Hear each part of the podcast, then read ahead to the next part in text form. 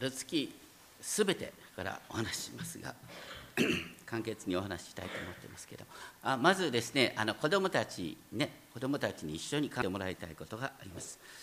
ね、みんな一生懸命何かを、ね、目指して頑張ってる。例えばあのよりお金持ちになりたいなとかねお勉強できるようになりたいなとか運動できるようになりたいなとかいろいろある。ねあのでもお父さんやお母さんとかまたお年を召した方々を見て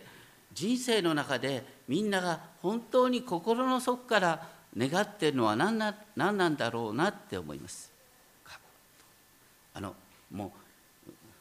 一生っていうことを考えてね一生の中で一番大切なことみんなが心の底から願っていることは何でしょうか。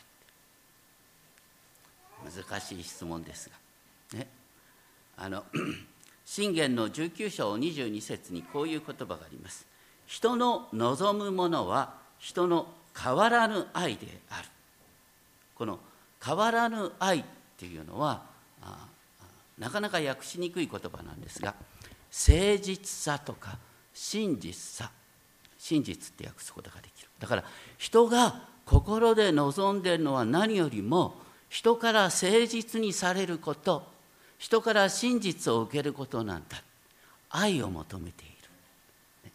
人の望むものは人の心の真実だっていうこと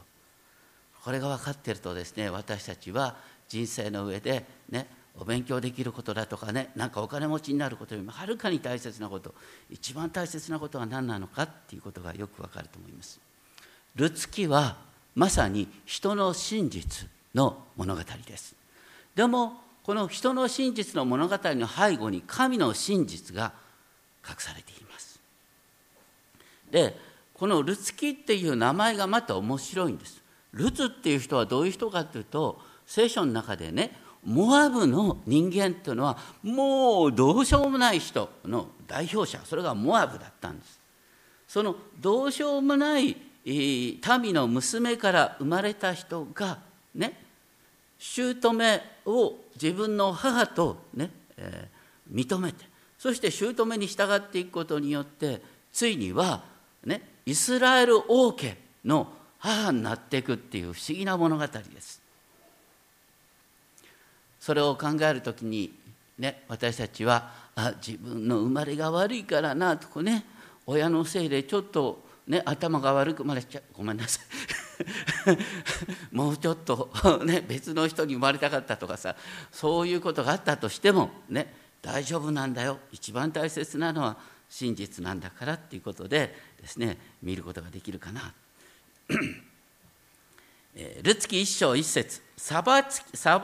きつかさが治めていた頃この地に飢饉があったっていうのはこれはまさにあのいわゆる四式の時代と同じこイスラエルの混乱時代、ね、イスラエルがせっかく神のこの導いてくださった約束の地に入ってきたのにすっぽりと神様を忘れて勝手なことをやってたっていう時代のことです。ででイスラエルの民がねその時心が迷って他の神々を下求めるようになった。その時に聖書では何て書いてあったかというとね他の神々をあなた方が求めると神様は裁きを下すんだよ。一番起こるのは雨を降らさなくすること。そして飢饉が起こるんだよ。だから当時の考え方を知ったら飢饉が起こった。ああ神様に私たちは立ち返らなければいけないって考えるのが当然だったのにここに出てくるですねあの ナオミの夫エリメレクはどうしたかっていうと家族一同連れてですねなんとモアブに行った。モアブっていうのは現在の視界のですね東側にあるところでですね食べ物がなくなったからといって何でモアブに行くんだよって。ありえない話なんです。でしかもねそれは要するに神様から与えられた相続地をね捨てて去る。で神様が雨を止めたとなったら必死に神様にすがって神の憐れみを待つべきなのに自分勝手に行動してモアブに行っちゃった。で結果としてエリメレクはそこで死んだんです。で次に何が起こったかっていうとね2人の息子がいた。子孫を残さなければと思ったのは分かりないですけどとにかくですねモアブに行ったから、うん、めとるとしたらモアブの娘しかいない。モアブの娘を2人目取った。ね？あ2人ってそれぞれがね 2人の男が。これもねありえない話なんです。というのは新明記の23章3節に出てくるんです。モアブの10代目の子孫さえ決して主の集会に入ることはできない、ね、イスラエルが、ね、絶対結婚しないはずの相手それがモアブなんです。だからそのモアブと結婚しちゃったのモアブの娘と。とんでもないことです。で結果的にこの2人の息子も死んでしまった。まさに因果応報というふうに考えることもできるんですがでもねルツキはそういうストーリーじゃないんだよな。神の裁きが下ったんだけれどもでもそこからこのエリメレクの家が本当に変わっていくっていう物語なんです。一章五節こうしてナオミは二人の子供と夫に先立たれてしまった。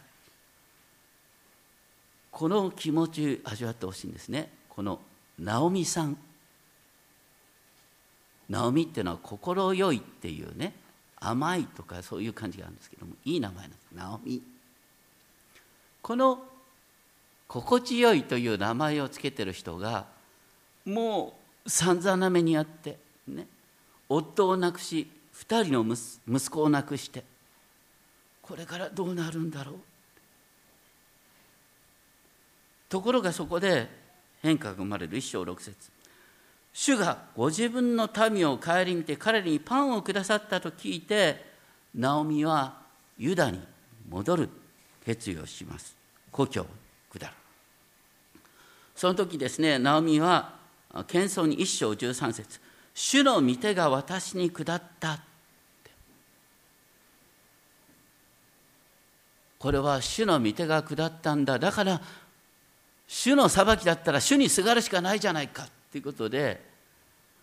もうこれからは必死に主にすがっていこうというふうに立ち返っていく。さっき言った真実とも訳されるヘセとこれは新約で訳される時には大抵憐れみと訳されるんです。主の憐れみに信頼して故郷に戻っていこうとする。その時にねモアブの2人の嫁もうね当時は夫がいない女性っていうのは本当に大変な立場だった。だからモアブに残ってね父と母の家に戻ってそこで結婚したらいいよって言った。弟嫁はその言う通りにした。ところがこの兄嫁のルツさんはどうしたかというとあまずその前にナオミさんは何と言ったかというとね自分の民とその神のところに帰りなさいって言ったんですね。ルツよあなたの民とあなたの神のところに帰りなさいって言ったそれに対してルツさんは何と言ったかというとあなたの民は私の民。あなたの神は私の神ですって答えた。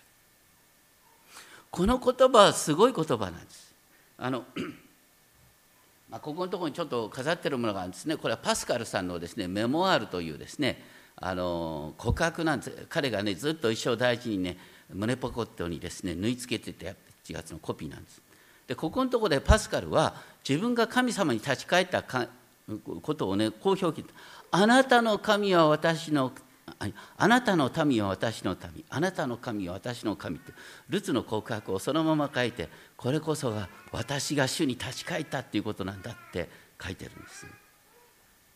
それほどにあのあごめんなさい。それほどにですねとにかくこのあのこの言葉はすごい言葉なんです。で私たち考えてみたらね大抵どうやって信仰に導かれたかっていうとやっぱり誰かの導きって大抵あるんですね。でその時に告白してるのはこれからあなたの神を私の神とします。そう言われたら嬉しいですね。ルツは散々あごめんなさい。ナオミは散々な目に遭いながら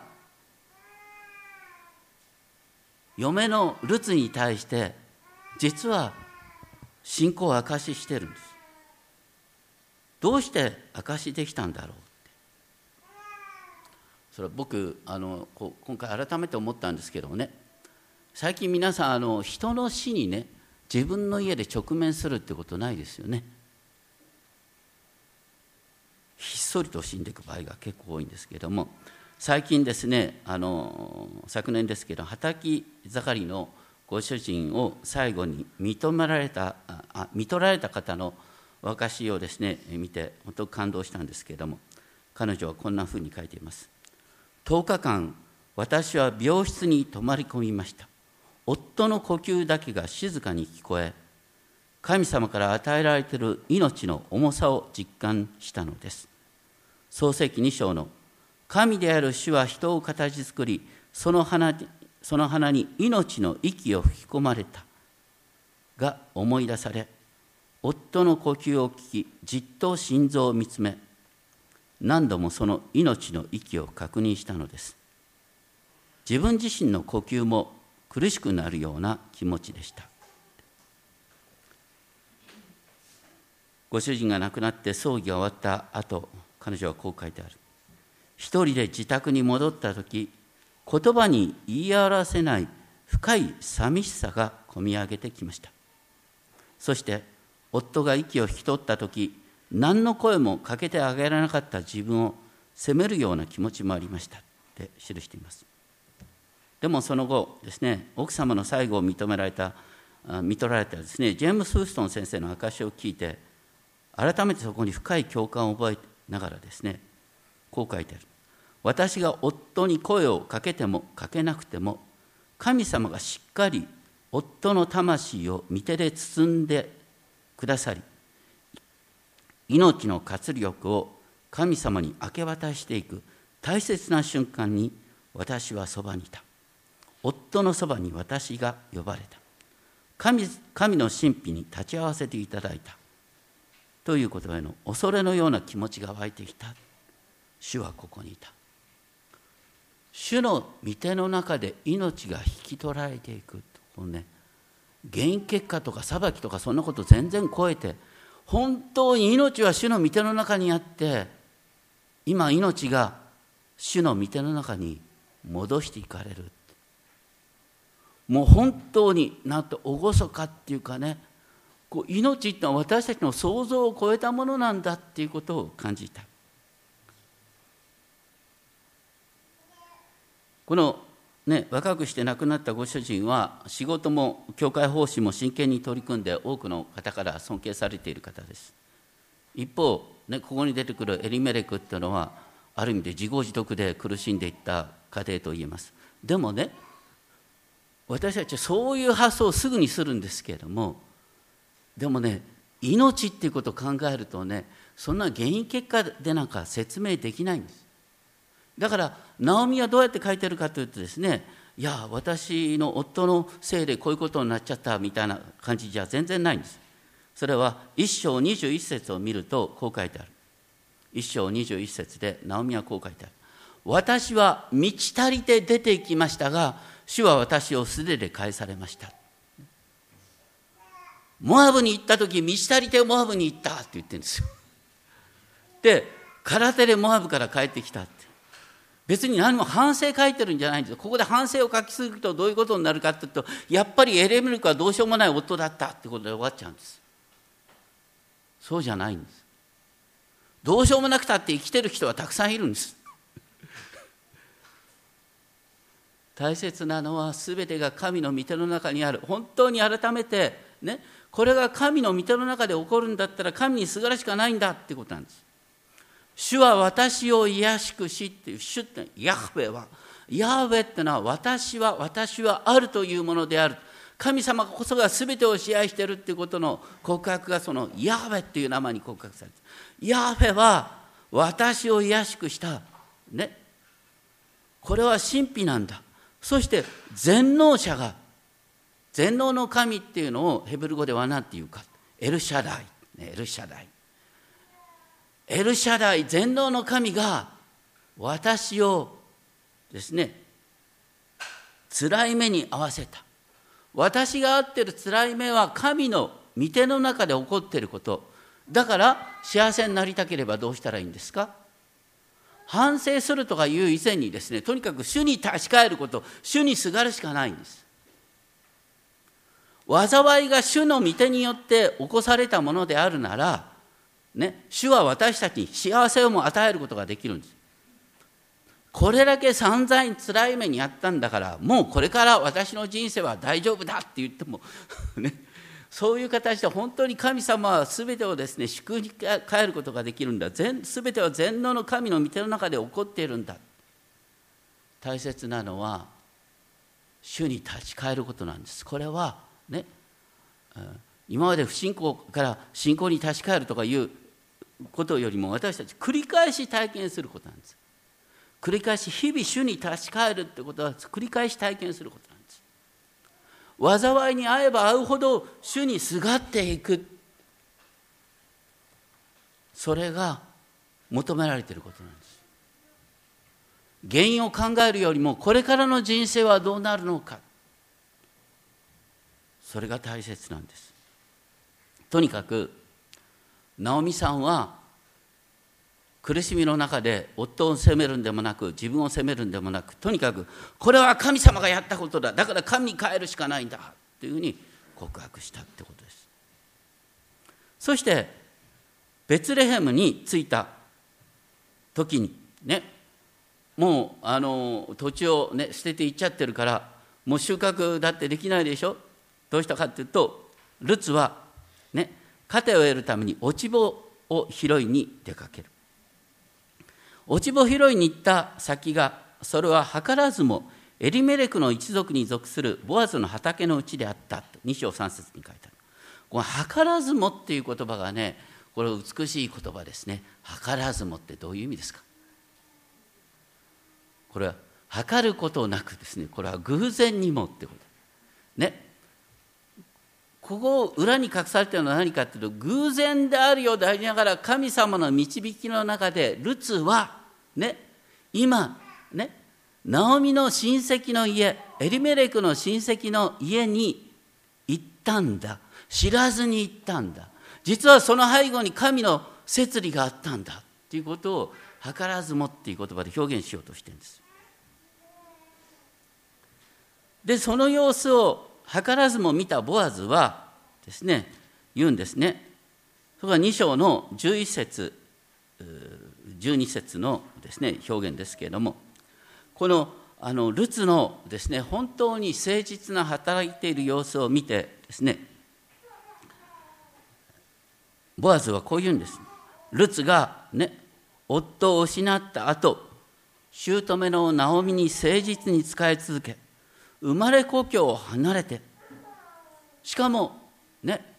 モアブの人間はユダヤ人から嫌われていた。軽蔑されていた。その嫌われている国に行って必死に働いている。その真実さ。それに私は感心している。だからルツさんよ私があなたを守るってボアズが言ったわけです。それはあくまでもルツの誠実さにボアズは誠実に対応したいって願ったっていうことなんです。その時にですねボアズが言った言葉これが実はルツキのキーワードなんです。2章12節。一緒に読んでみましょう。2章12節。ルツキ2章12節。はい。主があなたのしたことに報いてくださるように。またあなたがその翼の下に酒どころを求めてきたイスラエルの神主から豊かな報いがあるように。この「翼の下に酒どころを求めてきた。三翼の影。今日一番最初に詩編91編を読みました。ね。これはまさに主の三翼の影に隠れる者の幸いを言っているわけです。意図高き方の保護のもとに座る者は保護っていうのは英語で大抵シェルターと訳されるんですね。シェルター。主は私たちのシェルターなんです。核爆弾が起きてきた時の隠れ家っていう時よくシェルターって使うんですがね。とにかく主ご自身があらゆる災いから私たちを守る方である。全能者エルシャダイの影に宿る。私は主の羽の下に私は身を寄せるんだって詩編91編で告白されている。でルツはまさに図らずも、ね、この主の広い羽の下に身を隠したんだ。だから主があなたを守ってくださるとボアズは宣言したんです。本当にこれはすごいことです。そしてボアズはそこにいる若者たちにですねあのルツがさりげなくたくさん落ち葉を拾うことができるようにとねさりげない配慮をしなさいって。2章15節この言葉好き。あの女に恥ずかしい思いをさせてはならない、ね、人を助ける時に恥ずかしい思いをさせちゃいけないんですよ。恩着せがましくなんかやっちゃいけないんです。さりげなく。でこれは実はね立法の精神なんですね。本当に聖書のね書いてあることで何がすごいかっていうとこの落ち穂拾いっていうのはどこから出てくるかっていうとね聖書の中であなた方がこのね4月5月の春の麦の収穫の時期を指してるんですけれども麦を収穫する時にですね隅々まできれいに刈り取ってはいけないねね脇を残しておきなさい。落ち葉があったとしたら落ち葉を残しておきなさい。そしてねせっかく収穫して束にしたってあってもね束にして忘れてきたらそれを取りに帰っちゃいけないって言うんですよ。どうして？それは貧しい人やもめねみなしごがそこに行って拾うことができるために置いときなさいって言うんですさりげなくですね働きの場自分の手で取って食べることができる働きの場を残しておくっていうのがこれがもう本当に立法の精神なんですよ。それに比べてね例えば日本の生活保護制度ってのはどんなふうになってるかっていうとねまるでお役所がさ自分がお金を与えてるかのようにさ、ね、生活保護を受ける人に厳しく接する。どういう金遣いをしてるんだみたいな話で。金遣いをコントロールされるってのは人権侵害ですよ。ね。そうじゃなくしてこの本当にさりげなく働く場を与えてそしてその人が生きていけるようにするっていうのが立法の精神なんです。そしてナオミはですねこのルツさんがたくさんねあの持って帰ってきた。その時にですね、えー、ナオミさんは何と言ったかっていうと2章20節見恵みを惜しまれない主」って言った。これは要するに図らずもねルツがね落ち葉拾いをしていたところがなんとエリメレク自分の夫の親戚近い親戚の畑だった。私たちの家をねもう一度復活させることができる家いわゆるあの土地をですねこう捨ててしまった時にもう一度土地を回復するためにですねあの一番近い親戚の人がそれを買い戻すっていう必要がある。これ買い戻しその買い戻しができる人がボアズだった。だからその見恵みを惜しまれない主って言った。見恵みっていう言葉これはさっき一番最初に言ったヘセと真実とも訳される言葉、ね、いわゆる真実、ね、神様は本当に真実な方なんだ。この神様は知らないうちに私たちにこうやって救いの方向を指し示してくださったんだなっていうふうにナオミは告白してるんです。でその上でねルツさんがこのボアズの畑で働くことによってどうどういう恵みがあるかというと2章の22節。これもいいね。2章22節、これで、ね、ルツさんが他の畑でいじめられなくても済むって言うんです、ね、モアブの女がユダで働くといじめに遭うんです。いじめられなくても済むねって。これもいい言葉ですね。ちなみにこのルツキはねあのイスラエルの伝統の中ではいつ朗読されたか知ってますか？イスラエルの伝統の中ではですねこれは現在の私たちのペンテコステの時に必ず読まれるのがルツキなんです。どうしてかっていうともともとこのね ペンテコステっていうのはあのイスラエルの歴史の中では杉越の祭りから50日目。7週の祭り。これは小麦と大麦のですね収穫の時期なんですけれどもそれはですね同時にシナイ山でイスラエルの民が立法を受け取った記念日なんです。だからこのペンテコステっていうのはもともとは立法授与の記念日そしてルツがねここであの神の民となっていくっていうプロセスは何かっていうルツ自身がその立法の恵みの中に入ってくるってことなんです。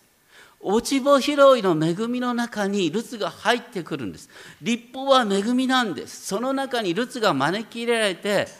ルツが今生き返っていくっていうプロセスなんです。だからルツ記はねこの立法授与の記念日に読まれるんです。私たちは違法人はどうかっていうと違法人はかつてね全然神の民でなかったモアブと同じなんです。軽蔑された民だった。ところが私たちはですね精霊の導きによって私たちは神の民とされる。だからまさにルツキってのはペンテコステに読むべき章かな。来週来年のペンテコステはルツキにもう一度しようかなって、まあ、とにかくですね、えー、そういうことなんです。で今言ったですね買い戻しの権利なんですがなかなかですね、えー、訳しにくい言葉です。あのまあ、これは思うんですけどもねできたらあの次の翻訳改訂ではこれ買い戻しと言わずに「あがない」って訳してもらった方がいいと思うんですが実は「あがない」って言葉が使われてるんです。買い戻しってあがないなんです。要するにあの人手に渡ってた土地を買い戻すこれはあがないっていうんです。英語では全部リディームって訳されています。リディーム。でとにかくそれはどういうことかというとね、レビキ25章25節にこういう言葉があるんですね。あなたの兄弟が貧しくなり、その所有地を売ったら、買い戻しの権利のある親類が来て、兄弟の売ったものを買い戻さなければならない。土地は神から与えられたものであるそして神から与えられた土地がね自分の管理できないところに行った時に、親戚の人がその土地をあがなってもう一度、ね、その人が元のところに住むことができるように一番身近な親類が助ける。これが買い戻しでありあがないなんです。そしてこれはまあ日本で言うとですねあの古い言葉ですけどお家再興。ね。潰れかけた家を再興するっていうのがねこのねあの買い戻しに一番近い概念だと思いますね。エリメレクの家はもう潰れかけてるんです。それをねナオミとルツがこう再興するんです。そして ナオミはただねあの自分の家の再興っていう以前にやっぱり、ね、義理の娘のルツのことをとても心配している。三章一節。娘よあなたが幸せになるために身の落ち着くところを私が探してあげなければなりませんよね。って。でもねこのひょっとしたらボアズっていうのは本当にあのルツをね可愛がってくれるんじゃないかっていうことを期待してですねそして、えー、ナオミはルツにですね大胆な提案をするんです。これは現代としてありえない話ですけどもね。あのボアズがですね収穫の終わった時にね宴会が終わってですね酔っ払って寝てるところがある。その寝床に忍び込めって言うんですよ。ね、寝床に忍び込め、ね、それをあのルツはその通りやったんです。これはなかなか恐ろしいことです。でねこうルツが忍び込んで、えー、来た。ね。でボアズはあのそれに気づく。え？って思う。でその時にですねルツは何というかと3章9節。これがまた美しい言葉。ルツが言った言葉。ね3章9節。あなたの覆いを広げてってこの覆いっていうのはね翼って書いてあるんです。さっきね、えー、ルツがイスラエルの神。主の翼に身を隠した。そしてそれに対してルツがね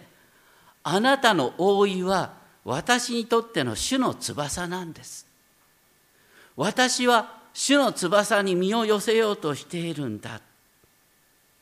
あなたは買い戻しの権利のある親類なんだ。うちを助けてくださいって言ってるんです。それに対してこのボアズの答えがまたいいんですよね。3章10節。あなたの後からの真実。今回の真実は先の真実に勝っている。この真実って言葉はさっきから言ってるヘセトなんですね。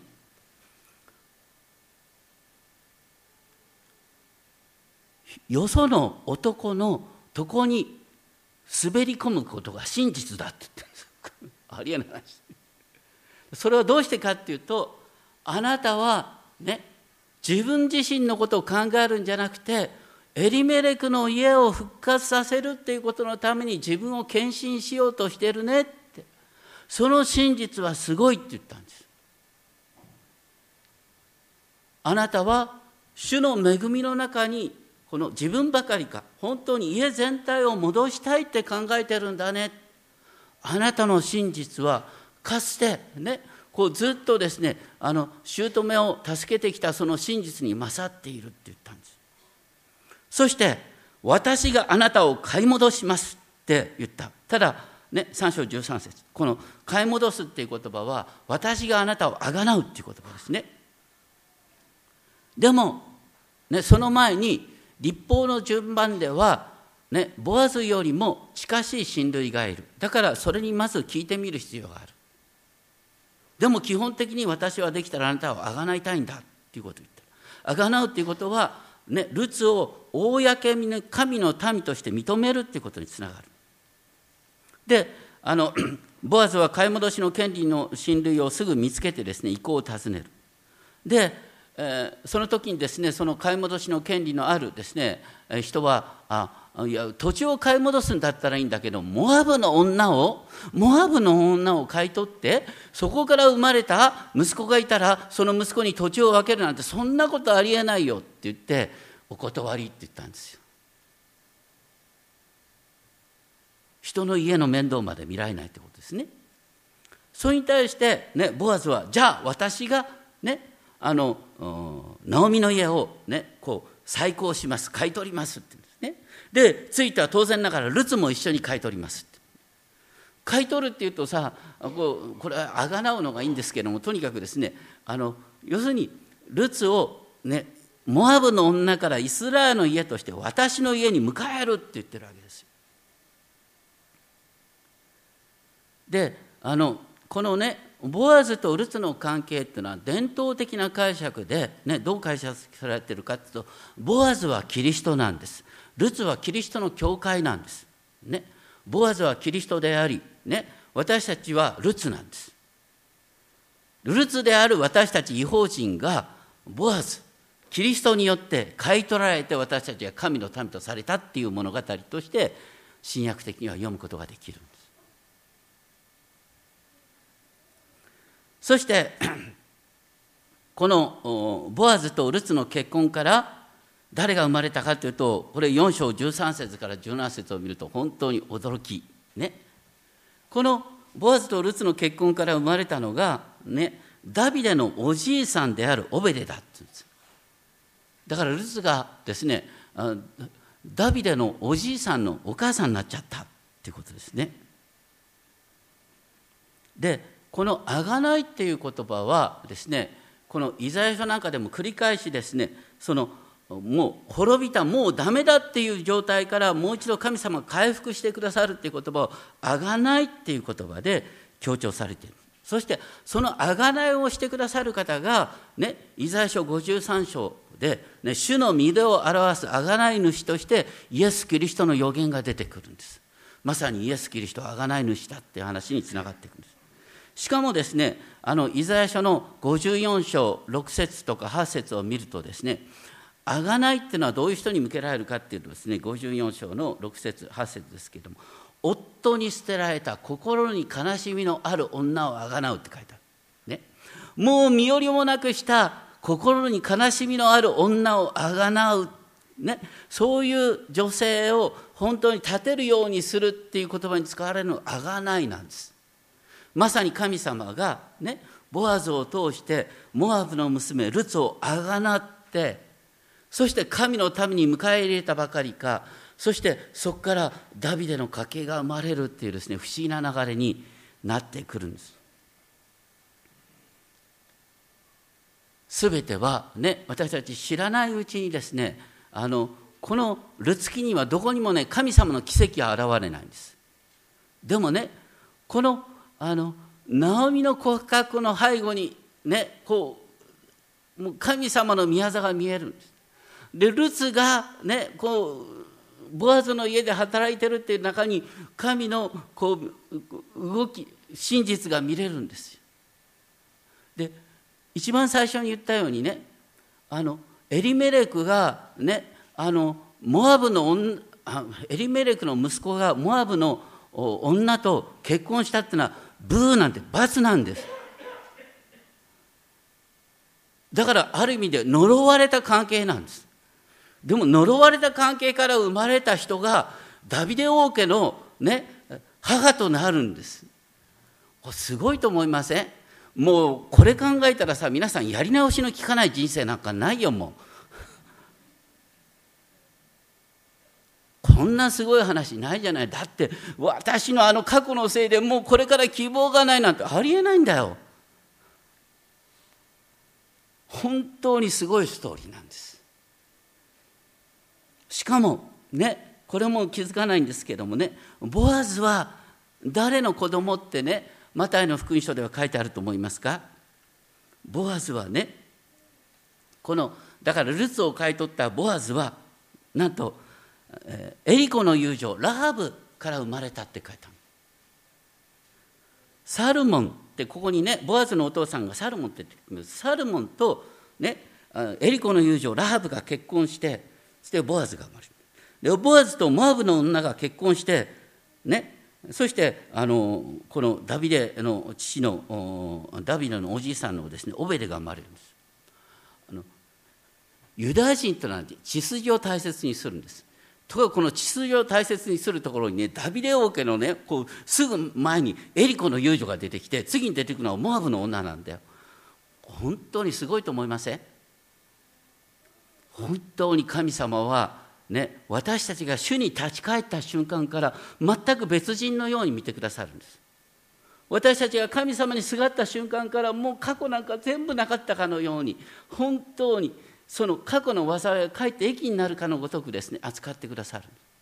でそこで求められてるのは何かというと私の真実なんです。ヘセットなんです。神様の真実に対して私たちは真実に応答する。そうすると全部変わるんだよっていうことなんです。でしかもここのところで結婚ということをですね考えさせられるいいきっかけですね。私たちは誰しも自分が幸せになりたいと思って結婚しますよね。であの少なくとも私が結婚する結婚の知識をする時ですね大抵どうするかというと、ね、結婚する新郎新婦にね自分の手で自分の言葉で証証やないよ。制約を書いてもらう。みんなの前でその制約文を自分作ったものを読んでもらうんです大抵ねこうあのカウンセリングやった後にどういう制約文が出てくるかっていうこういう感じなんですねね、この2人の結婚によって私たちが互いに幸せになるばかりか周りの人を幸せにできるように私たちは結婚を考えてきますっていう制約版が大抵入ることになったんです。結婚はね知らないうちに自分の幸せのためって思うとね必ずあの不幸になるんですよ。どうして？だってさあの結婚したらすぐ気づくんですよ。全然自分の期待と違った行動をする人間だなこいつはって。こんなはずじゃなかったって。大抵何で引き合うかって違うから引き合うんですよ。でも一緒に暮らすとですね引き合ったものがもう本当にどうしようもないですね。あの嫌っていうか嫌悪感に変わってくるんですごめんなさい嫌悪感まではいかない。その時にね何のために結婚するのか、ね、私たちは主のために結婚したんだ。主に仕えるために社会のために周りの人を幸せにするために結婚したんだ。私たちが互いに和解をすること自体が何よりも主に対する証になるんだ。本当にこのルツの真実。これは、ね、ある意味で姑の家にもう夫がなくてよ。姑を自分の母として真実に使い続ける。それを見たボアズがえ感心してえモアブの女だと思ったのにえって思ってそして自分の嫁にしたいって思う。妻にしたいって思う。そこにボアズの真実もあるんです。このボアズルツナオミ全てに真実が見られるんですけどその背後に神の真実があるんですね。その真実をヘブル語でヘセトって言うんですけどこれはなかなか訳しようがない。いつも言いますが本当に訳しようのない言葉。これは新約では大抵憐れみと訳されています。主が憐れみ深いように私たちも憐れみ深くありなさいという形で訳されます。どうか私たちも本当にこの神の真実の物語に動かされながら私たちも真実の歩みをしていきたいと思います。お祈りをしましょう。天皇お父様。あなたがモアブの女ルツの物語を通して神様に許すことのできない罪はない。神の御手の中にあってやり返せないことはない。やり直しのきかないことはない。あなたは私たちを真実に導き私たちの真実に豊かに報いてくださる方です。モアブの女がダビデ王家の母となる。そしてそれを見た周りの人はナオミに向かってあなたは7人の息子に勝る嫁を持っている。ルツは7人の息子に勝る嫁だって周りの人が感動した。どうか私たちがそのような歩みができるように導いてくださいどうか日々あなたの真実に信頼して歩むことができますよう尊き主イエス・キリストの皆によってお願いします。